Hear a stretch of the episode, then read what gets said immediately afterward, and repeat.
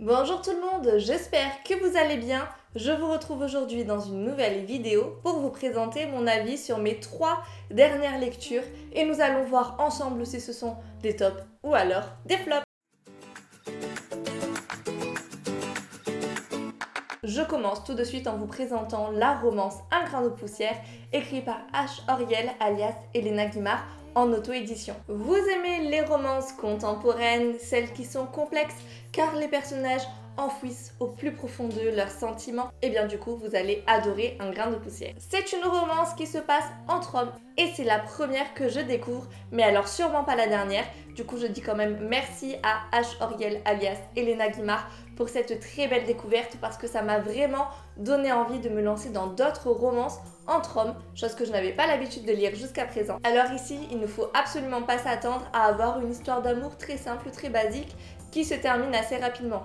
Pas du tout, puisqu'au contraire, la romance se fait vraiment désirer et il faut atteindre un certain nombre de pages avant de voir cette romance apparaître. Alors moi c'est clairement ce que j'aime, quand la romance n'est pas précipitée, qu'elle prend son temps. On commence sur un gros coup de foudre entre Adrien et Xax, Certes, c'est dès le début du livre, mais par contre, le temps que leur histoire commence à se mettre en route, ça n'apparaît pas dès les premiers chapitres, et ça, c'est vraiment chouette. Il faut dire que chacun des deux héros a vécu le décès d'un proche, et du coup, ce traumatisme a vraiment créé une barrière pour chacune de ces deux personnes. Et évidemment, au fil des chapitres, on va découvrir quelles sont ces blessures passées, ces blessures qui sont encore aujourd'hui des traumatismes pour nos personnages et quels impacts elles peuvent avoir sur la vie de nos protagonistes aujourd'hui. Et notamment l'impact qu'elles ont sur la relation entre Adrien et Xax. Il s'agit d'une histoire d'amour, une histoire de deuil, une histoire d'amitié où les sentiments sont cachés, sont refoulés, où des familles sont brisées, notamment celle d'Adrien parce que Adrien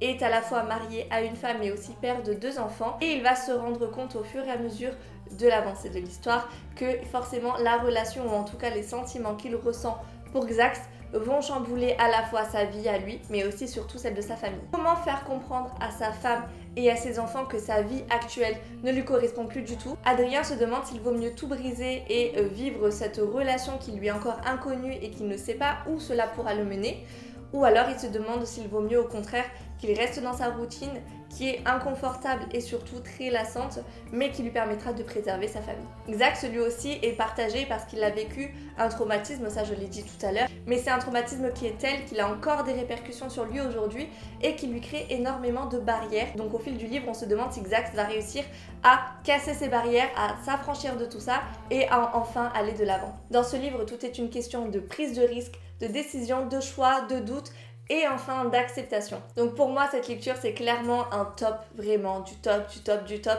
parce que j'ai trouvé que la plume d'Elena Guimard que j'avais déjà euh, découvert dans ma lecture précédente d'ailleurs, je vous invite à regarder en barre d'infos, je vous mettrai le lien vers ma chronique qui est encore toute récente. J'adore sa plume, elle est tellement simple et ce qui permet du coup de faire ressortir, je trouve, au maximum les sentiments et les émotions des personnages. C'est une histoire qui est du coup très très agréable à lire. On alterne aussi les chapitres entre le point de vue d'Adrien et le point de vue de Xax et ça c'est super intéressant parce que du coup on en apprend plus sur leur personnalité, on est dans leur tête avec eux et ça nous permet de vraiment plus nous attacher à ces deux protagonistes. En conclusion, c'est vraiment une histoire que je recommande à toutes les personnes qui aiment les romances passionnelles, qui souhaitent aussi découvrir des romances entre hommes. Voilà, c'est la première que je lis, mais franchement, je peux que vous la recommander.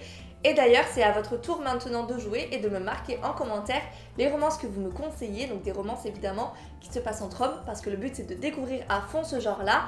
Donc n'hésitez pas à me partager tous vos plus gros coups de cœur. Et si tout ce que je vous ai dit sur ce livre-là a réveillé votre intérêt, n'hésitez pas à lire ce livre.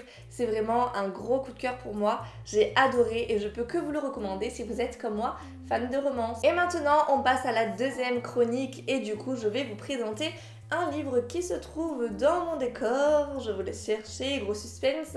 Et oui, je vais vous présenter le dernier roman de Clarissa Barr et nous danserons sous les flocons, édité aux éditions Charleston. Est-ce qu'il est vraiment utile de vous présenter Clarissa Barr? Si vous ne la connaissez pas, il faut absolument que vous remédiez à cela, car c'est une autrice qui est connue et reconnue pour ses histoires contemporaines et notamment pour ses comédies romantiques de Noël, dont le livre que je vais vous présenter aujourd'hui. On imagine tout de suite de la neige, beaucoup de neige, un couple qui danse, bref, vraiment euh, une très belle image de conte de fées qui se passe à Noël. Et pourtant, euh, dès les premières lignes de ce livre, on se rend compte qu'on est très loin du conte de fées, car notre protagoniste Valentine, notre héroïne, qui est mariée depuis très longtemps, euh, a rencard avec son mari dans un restaurant. C'est leur anniversaire de mariage et elle se dit cool, il va me redemander une nouvelle fois en mariage. Car Valentine est une très grande romantique. Hein, ça, vous le découvrirez très vite en lisant cette histoire. Elle pense que son mari va la demander en mariage, alors que ce qu'il va se passer, c'est que le jour de leur anniversaire de mariage, son mari va lui demander le divorce. Voilà, voilà, donc on est bien loin des contes de fées, bien loin de ce que peut nous évoquer euh, le titre et la couverture de ce livre qui nous promettent euh, une histoire plutôt mignonne. Voilà, donc en tout cas au début du livre, c'est pas vraiment ça. Du coup, Valentine va se réfugier dans sa ville natale qui est Valeno. Donc Valeno, c'est plus un village qu'une ville d'ailleurs.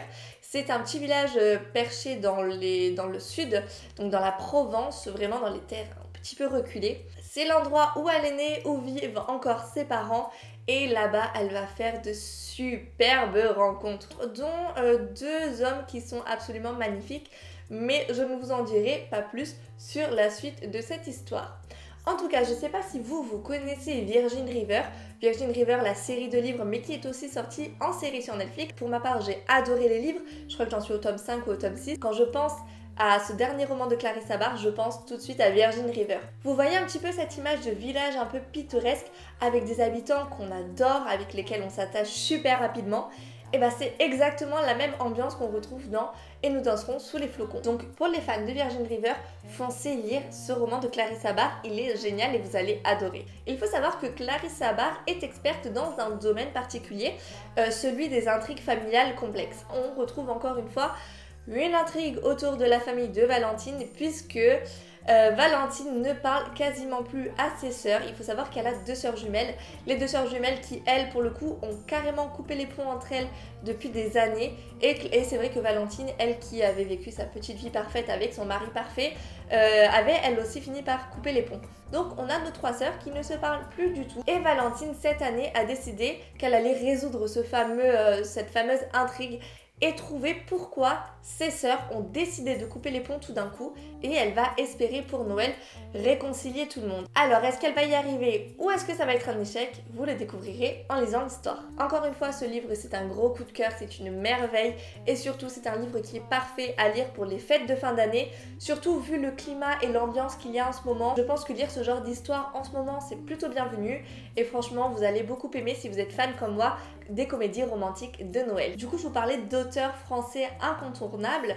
Et après Clarissa Barr, l'autrice que je vous recommande vraiment et que j'ai découvert il n'y a pas si longtemps que ça, c'est Maëlle Po. Donc euh, j'ai lu récemment Bouche cousue qui était le premier roman que je découvrais de cet auteur, grâce notamment à Annette Gallet. Et là j'ai pu découvrir son deuxième roman qui est 900, donc je vous mets la couverture quelque part ici, qui est dans le même genre que euh, Bouche cousue un petit peu, puisqu'on est sur une dystopie. Et alors là, accrochez-vous bien, écoutez le résumé. En 2020, un virus a décimé l'intégralité de la planète. Voilà, donc on est un petit peu dans l'actualité, hein, n'est-ce pas?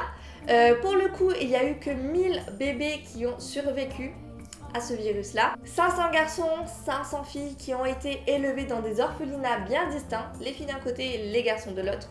Et du coup, jusqu'à leurs 18 ans, ces enfants ont reçu une éducation très stricte de la part de quelques adultes qui ont survécu.